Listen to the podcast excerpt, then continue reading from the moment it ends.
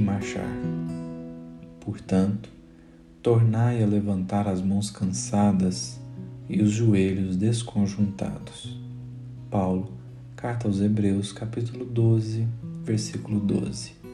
E Emmanuel comenta: Se é difícil a produção de fruto sadio na lavoura comum, para que não falte o pão do corpo aos celeiros do mundo, é quase sacrificial o serviço de aquisição dos valores espirituais, que significam o alimento vivo e imperecível da alma. Planta-se a semente da boa vontade, mas obstáculos mil lhe prejudicam a germinação e o crescimento.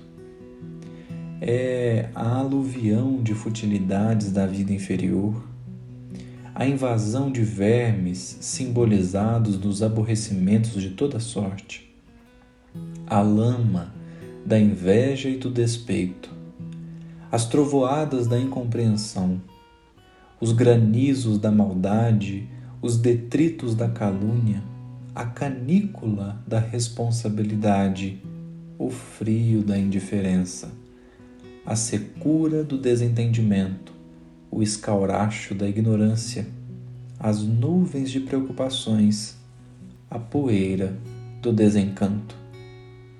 Todas as forças imponderáveis da experiência humana como que se conjugam contra aquele que deseja avançar no roteiro do bem.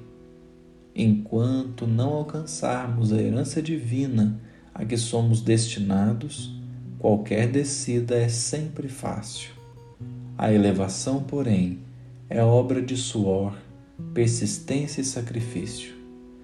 Não recues diante da luta, se realmente já podes interessar o coração nos climas superiores da vida.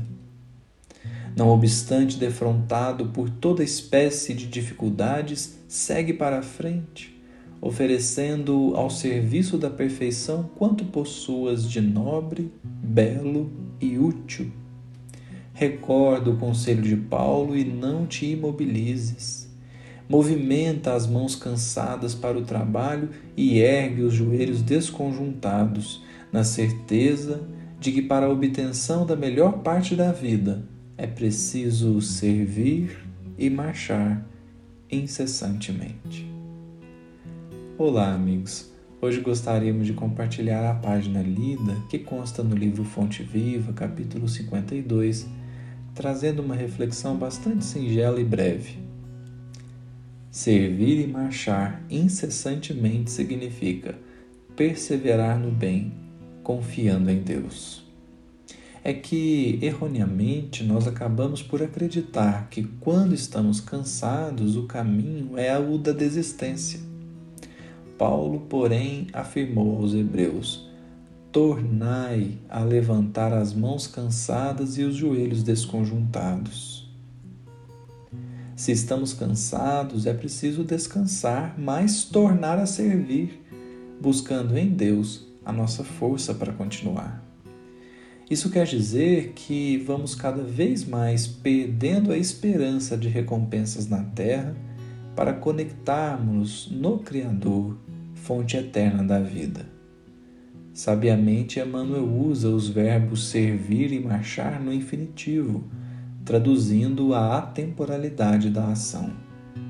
Para marchar, todavia, faz-se preciso desapegar-se e reconectar-se em Deus. Quando nos acreditarmos vencidos, recorramos ao Pai Maior, de modo a reabastecer-nos as forças para que possamos tornar a levantar os joelhos desconjuntados. Toda subida exige esforço, diz Emmanuel, e por isso mesmo é preciso lembrar que existirão embates mil na tarefa, a nos desgastar, desanimar e abater.